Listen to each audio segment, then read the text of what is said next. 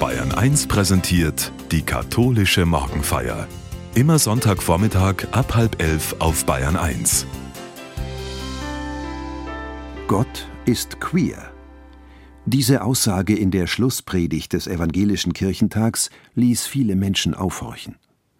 Es gab viel Zustimmung, aber auch heftige Kritik. Weil einfache Parolen immer verlockend sind, hat es in diesen Zeiten Mehrdeutigkeit nicht leicht. Sie müsse verteidigt werden, durch, aber auch in der Kirche, meint Pfarrer Markus Bolowich aus Nürnberg in der katholischen Morgenfeier.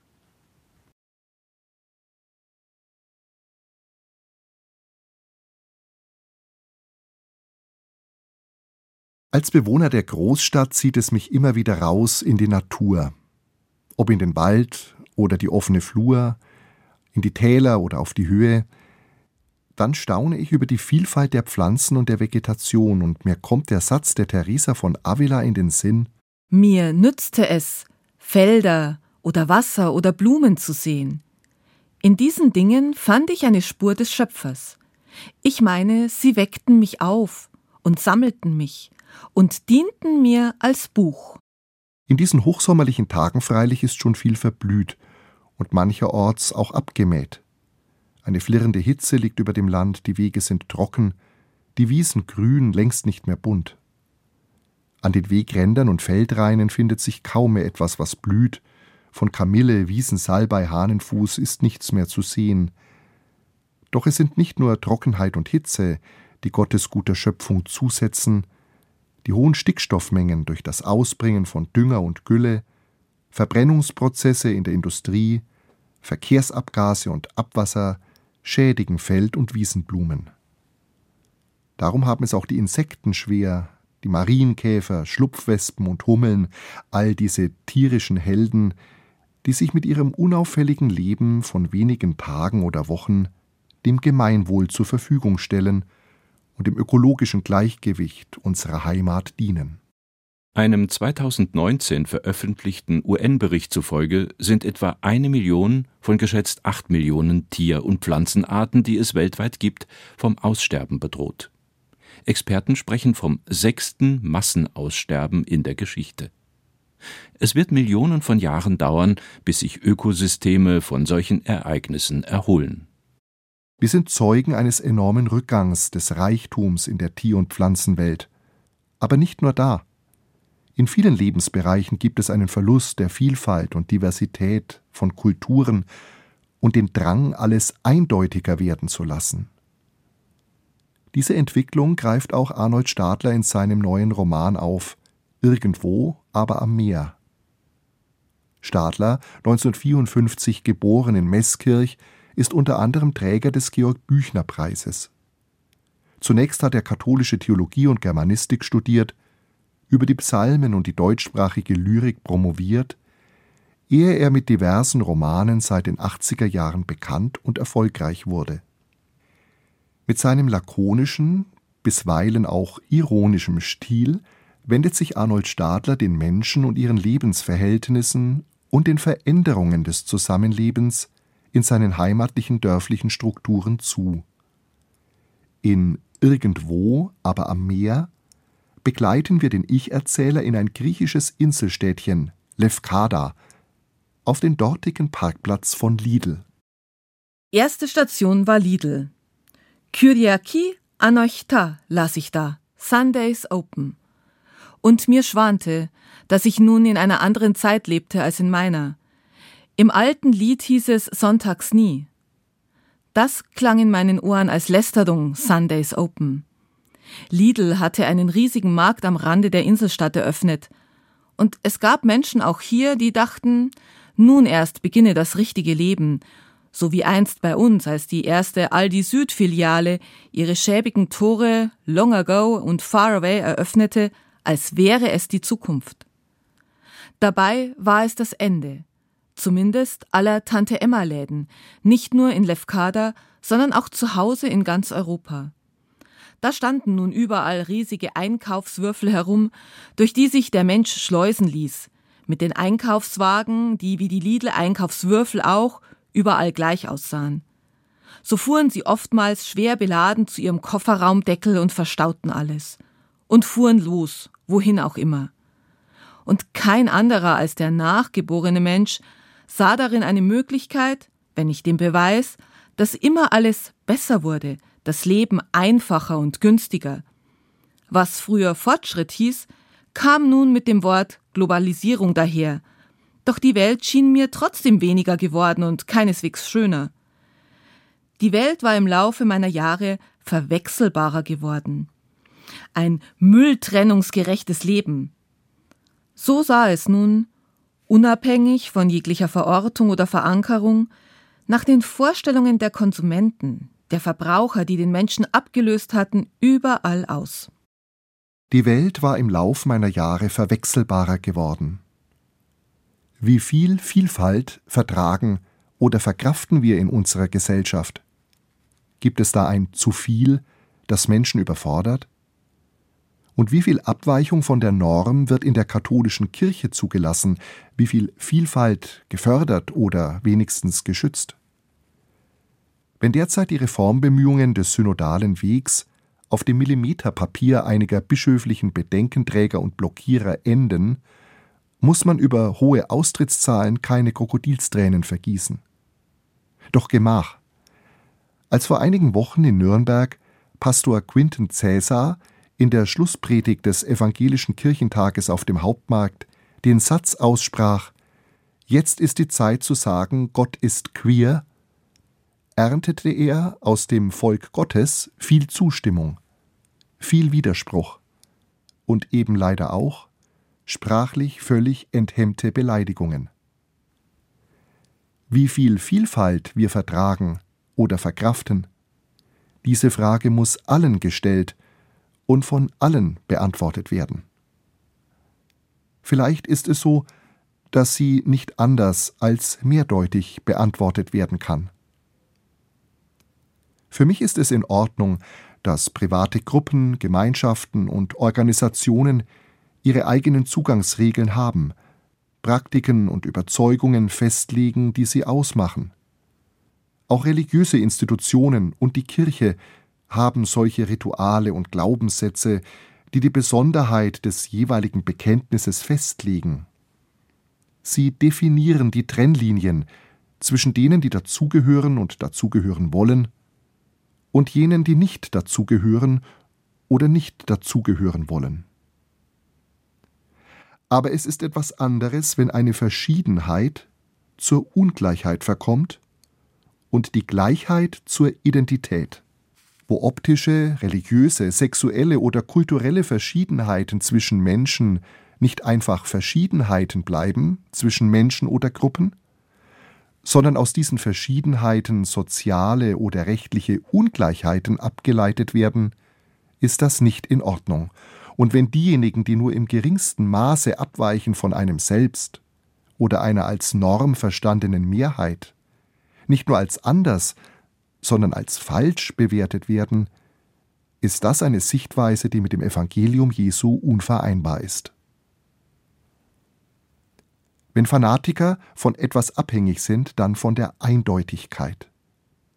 Sie brauchen eine reine Lehre von einem homogenen Volk, einer wahren Religion, einer ursprünglichen Tradition, einer natürlichen Familie und einer authentischen Kultur. Einspruch, Uneindeutigkeiten, Mehrdeutigkeit, Ambiguität werden nicht akzeptiert, vielmehr sind klare Kanten und rote Linien die Koordinaten ihrer Weltsicht. Doch so ist das Leben nicht, das sich in ungeahnter Diversität reich entfaltet. Kein Mensch existiert einzeln und isoliert, sondern wir leben in der Welt in einer größeren Zahl, im Plural. Pluralität heißt, dass zwar alle dasselbe sind, nämlich Menschen, aber dies auf die merkwürdige Art und Weise, dass keiner dieser Menschen je einem anderen gleicht, der einmal gelebt hat, lebt oder leben wird. Alle ähneln einander, aber niemand gleicht einem oder einer anderen. Das ist die merkwürdige und bezaubernde Bedingung. Insofern sollte die kulturelle oder religiöse Verschiedenheit nicht beunruhigen, erst recht in einem Rechtsstaat. Solange wir diese Verschiedenheit im öffentlichen Raum sehen, solange wissen wir, dass die Freiheitsräume gewahrt sind, in denen auch ich als Individuum mit all meinen Eigenheiten, meinen Sehnsüchten und Überzeugungen geschützt bin. Jede und jeder darf sich weniger verletzbar fühlen, wenn die Gesellschaft, in der ich lebe, verschiedene Lebensentwürfe oder verschiedene religiöse oder politische Überzeugungen zulässt und aushält. So sind auch gerade die Lebens- und Ausdrucksformen, die mir persönlich fernstehen, keine Bedrohung. Die gelebte und respektierte Vielfalt der anderen schützt nicht nur deren Individualität, sondern auch meine eigene. Für mich nimmt hier erstaunlicherweise unser Papst Franziskus eine Sichtweise ein, die sich von aller gewohnten Rechthaberei der Kirche wohltuend unterscheidet. In seiner ersten Enzyklika Evangelii Gaudium schreibt er Es widerspricht Gottes Geist, die Einheit autoritär durchzusetzen. Auch wenn ein solcher Weg für manche verlockend sein mag, er ist und bleibt eine Versuchung, der die Kirche nicht nachgeben darf. Sie hat es nötig, sich auch mit den anderen und mit dem Fremden auseinanderzusetzen. Gerade diese Begegnungen bergen die Hoffnung, wesentliche Spuren zu entdecken, die auf Gottes verborgene Gegenwart hindeuten und so den Weg in die Zukunft weisen. Umso schmerzlicher ist die Erfahrung, dass freimütiges Reden und Überlegen schnell unter den Generalverdacht des Spalterischen und des Traditionsverlustes gestellt werden. Wir setzen auf die Ermutigung des Apostels Paulus, löscht den Geist nicht aus, verachtet prophetisches Reden nicht, prüft alles und behaltet das Gute, meidet das Böse in jeder Gestalt. Für mich drückt diese Haltung unseres Papstes etwas von der Weitsicht und Geduld aus, die uns auch im heutigen Sonntagsevangelium begegnet. Ein Gutsherr bringt auf seine Felder guten Samen zur Aussaat. Während alle schlafen, kommt sein Feind, sät Unkraut unter den Weizen und verschwindet. Als dann die Saat aufgeht und sich die Ähren bilden, kommt auch das Unkraut zum Vorschein. Die Knechte gehen zum Gutsherrn und fragen Herr, hast du nicht guten Samen auf deinen Acker gesät? Woher kommt dann das Unkraut? Er antwortet ihnen, das hat ein Feind getan. Da sagen die Knechte zu ihm, sollen wir gehen und es ausreißen? Er entgegnet, nein, damit ihr nicht zusammen mit dem Unkraut den Weizen ausreißt. Lasst beides wachsen bis zur Ernte, und zur Zeit der Ernte werde ich den Schnittern sagen, sammelt zuerst das Unkraut und bindet es in Bündel, um es zu verbrennen, den Weizen aber bringt in meine Scheune. Zwischen dem hochgewachsenen und prächtig geratenen Weizen hat sich etwas breit gemacht, was da nicht hingehört. Lolium temulentum, das Rauschgras, der Schwindelweizen, die Tollgerste. Das Kraut kann zerstören, was in langen Wochen herangewachsen ist, und ist auch für den Menschen nicht ganz ungefährlich. Die Landarbeiter sind auf der Hut. Wer kann es ihnen verdenken, dass sie ihren Chef bedrängen und sich anschicken, dem fremden Gras den Garaus zu bereiten? Doch ein wenig bin ich selber hin und her gerissen, ob die Kompromisslosigkeit der Arbeiter nicht etwas übertrieben daherkommt. Hat sich da der Evangelist vielleicht eine Schwarz-Weiß-Erzählung ausgedacht, um seiner Gemeinde verständlicher zu machen, woher das Böse kommt, nämlich nicht von Gott, sondern von einem bösen Feind? Für die Landarbeiter hingegen ist klar, es muss einen Schuldigen geben. Dabei wenden sie sich etwas unbedarft erstmal an ihren Chef. Herr, Hast du nicht guten Samen auf deinen Acker gesät? Für einige Momente nehmen sie den Gutsherrn selbst in Haftung. Doch der zögert nicht mit einer Antwort. Ein feindseliger Mensch steckt hinter dem Anschlag. Das Unkraut hat also keine natürliche Ursache, ist auch nicht auf ein nachlässiges Verhalten des Gutsbesitzers zurückzuführen, sondern verdankt sich einem böswilligen Akt. Und auch wenn die Identität dieses Widersachers offen bleibt, ist klar, dass der Mensch einen Gegner hat, der es darauf anlegt, ihm zu schaden. Wer ist schuld? Eine typische Frage des alltäglichen Lebens. Typisch auch der Drang einiger, sich als Wächter aufzuspielen und entschlossen gegen den vermeintlichen Störenfried vorzugehen. Der Ehrgeiz der Landarbeiter, Tabula rasa zu machen, das Unkraut auszureißen und zu vernichten, ist gewaltig. Sie dulden keinen Taumellolch zwischen dem reinen blonden Weizen. Doch der Gutsherr bremst sie. Lasst beides wachsen bis zur Ernte. Es ist nicht ihre Sache, vor der Ernte schon zu entscheiden, was bestehen darf und was nicht. Das werden die Schnitter erledigen, wenn die Zeit dafür gekommen ist. Geduld und Weitsicht, Toleranz und Klugheit können uns helfen, die komplexen Wirklichkeiten unseres Lebens und dieser Welt zu bestehen. Wie viel Vielfalt wir leben können und wo eindeutig dienlich, aber auch ungesund ist.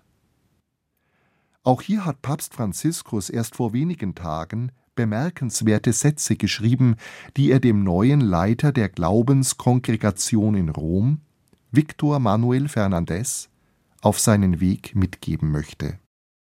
Du weißt, dass die Kirche es nötig hat, in der Interpretation des geoffenbarten Wortes und im Verständnis der Wahrheit zu wachsen, ohne dass dies bedeuten würde, eine einzige Weise durchzusetzen, Wahrheit auszudrücken. Denn die unterschiedlichen Richtungen können auch zum Wachstum der Kirche beitragen. Dieses harmonische Wachstum wird die christliche Glaubenslehre viel effizienter schützen als jeder Kontrollmechanismus. Es wird immer wahr sein, dass die Realität überlegener als die Idee ist. Wir brauchen ein Denken, das es versteht, in überzeugender Weise einen Gott darzustellen, der liebt, vergibt, rettet, befreit, die menschlichen Personen fördert und zum geschwisterlichen Dienst beruft. Du weißt wohl, dass es eine harmonierende Ordnung zwischen den Wahrheiten unserer Botschaft gibt und die größte Gefahr sich dort befindet, wo die sekundären Fragen die Oberhand gewinnen und diese die zentralen Fragen des Glaubens in ihren Schatten stellen. Die Realität ist überlegener als die Idee. Unterschiedliche Richtungen können zum Wachstum der Kirche beitragen, sagt unser Papst. Und nicht von einer Wahrheit spricht Franziskus, sondern von Wahrheiten. Und er unterscheidet zwischen sekundären und zentralen Fragen des Glaubens. Es gibt Abstufungen. Zu den keineswegs zentralen Fragen gehört die Predigt von Laien in der sonntäglichen Eucharistiefeier. Denn die Kirche möchte, dass alle Gläubigen aufgrund ihrer Taufe Anteil haben am Dienst der Heiligung, der Verkündigung und der Leitung. Kraft ihrer Taufe und ihrer darin gründenden eigenständigen Sendung haben Laieninnen und Laien die Pflicht und das Recht, an der Verbreitung der göttlichen Heilsbotschaft mitzuwirken. So sieht es zumindest das katholische Kirchenrecht vor. Und im geltenden Kirchenrecht dürfen sie nach den Vorschriften der Bischofskonferenzen in Kirchen oder Kapellen in den verschiedenen Gottesdienstformen öffentlich predigen. Nach dem kirchlichen Gesetzbuch ragt die Homilie unter den Formen der Predigt hervor. Noch ist sie dem Priester oder dem Diakon vorbehalten, ganz egal etwa, ob der die Sprache schon spricht oder gerade fleißig und mühsam lernt. Aus guten Gründen wird aber für Getaufte die Möglichkeit zur Homilie eingefordert, die haupt- und nebenamtlich in der Pastoral wirken und schon über eine bischöfliche Missio Canonica verfügen, also auch anderswo amtlich und im Namen der Kirche handeln. Der Reichtum der vorhandenen Charismen im Volke Gottes wäre endlich zu würdigen. Ihre Missachtung ist für mich eine Sünde wider den Heiligen Geist. Doch hat diese Geringschätzung leider eine lange Tradition, und schon in den Urkunden unseres Glaubens ist sie bezeugt. Am Ende des Markus-Evangeliums heißt es, als Jesus am frühen Morgen des ersten Wochentages auferstanden war, erschien er zuerst Maria aus Magdala, aus der er sieben Dämonen ausgetrieben hatte. Sie ging und berichtete es denen, die mit ihm zusammen gewesen waren und die nun klagten und weinten. Als sie hörten, er lebe und sei von ihr gesehen worden, glaubten sie es nicht. Wir wissen nicht, was genauer mit den sieben Dämonen gemeint ist. Aus männlicher Einbildungskraft entstand im Laufe der Kirchengeschichte ihrer Darstellung und Kunst das Bild einer Dirne und entblößten Büßerin. Es prägte sich der Fantasie und dem Bewusstsein vieler, vor allem Männer, nachhaltig ein. Sehr wohl jedoch wissen wir um die Bedeutung dieser Frau als eine Nachfolgerin und Jüngerin Jesu, die ihm besonders nahe stand und schon seit dem Ende des zweiten Jahrhunderts wegen ihrer Stellung im Ostergeschehen mit dem Ehrennamen Apostola Apostolorum, Apostelin der Apostel benannt wurde. In der Ostkirche samt ihren Gefährtinnen durch die Jahrhunderte gefeiert, wird sie endlich auch durch Papst Franziskus mit einem Fest gewürdigt, jährlich am 22. Juli. Auch im Lukasevangelium scheint die einzigartige Osterbotschaft der Maria von Magdala an die Jünger wie ungehört zu verhallen. Sie ist zwar eine der Jesus mit großer Hingabe nachgefolgten Frauen, doch der Evangelist hebt hervor, dass die Apostel alles, was die Frauen vom leeren Grab berichteten, für Geschwätz hielten und ihnen nicht glaubten. Wie lange wird es noch dauern, bis diese von Jesus mit apostelgleicher Sendung betraute Frau, Maria von Magdala, in ihrer Bedeutung, insbesondere in Bezug auf das Amt in der Kirche, richtig eingeschätzt wird? Sie und mit ihr zugleich die übrigen österlichen Frauen, denen die Osterbotschaft an die Jünger anvertraut war und deren Zeugnis und ganze Verkündigung die Apostel für Geschwätz hielten und mit ihnen zugleich so viele Frauen heute, die sich in ihren Berufungen als nicht ernst genommen und nicht anerkannt erleben. Ein kleiner Lichtblick und hoffentlich nicht nur Kosmetik ist es da, dass der Diözesanrat der Katholiken im Erzbistum Bamberg den gestrigen Festtag der Maria von Magdala zum Anlass nimmt, um am heutigen Sonntag Frauen zur Sonntagspredigt zu ermutigen. Nicht nur die Hörerinnen und Hörer unserer Morgenfeier wissen, wie wertvoll das Glaubenszeugnis, die Schriftauslegung und der Verkündigungsdienst von Frauen ist. Diese Erfahrung wünsche ich möglichst vielen Menschen, die sich zum sonntäglichen Gottesdienst versammeln und auch unseren Bischöfen.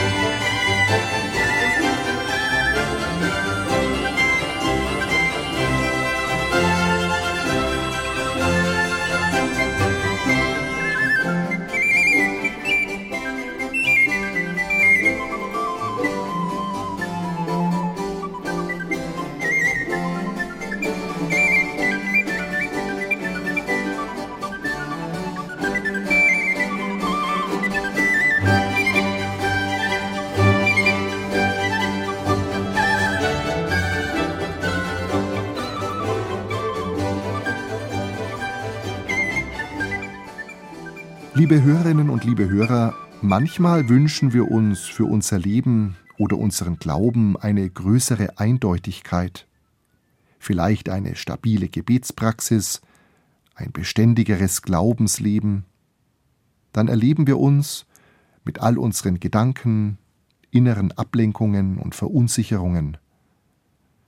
In unserem Leben gibt es eben neben dem, was uns freut und bestärkt, auch manches, was uns verunsichert, verängstigt oder ärgert. Vom Gleichnis Jesu lernen wir Gelassenheit, Geduld und Großzügigkeit, auch uns selbst gegenüber. Wir werden davor gewarnt, durch überhöhte Erwartungen oder blinden Eifer etwas machen zu wollen, was letztlich Gott wirken und fügen wird. Viel hängt davon ab, woraufhin wir unseren Blick richten. Sind wir auf die Fülle des Lebens ausgerichtet, auf das, was schon gewachsen ist? Oder starren wir auf das und suchen wir nach dem, was nicht aufgegangen ist wie erwartet, sozusagen unseren Taumellolch? Erinnern wir uns dann an das Wort im Evangelium Lasst beides wachsen bis zur Ernte. Und manchmal hilft es wirklich, wieder einmal hinauszugehen, aufzubrechen in die Natur, um dort die Vielfalt und den Reichtum wieder zu entdecken, der Leben heißt. So wie es Teresa von Avila erkannte. Mir nutzte es, Felder oder Wasser oder Blumen zu sehen. In diesen Dingen fand ich eine Spur des Schöpfers. Ich meine, sie weckten mich auf und sammelten mich und dienten mir als Buch. Dazu lädt uns der Sommer ein. Und so segne uns an diesem Sonntag der barmherzige und treue Gott, der Vater, der Sohn und der Heilige Geist. Amen.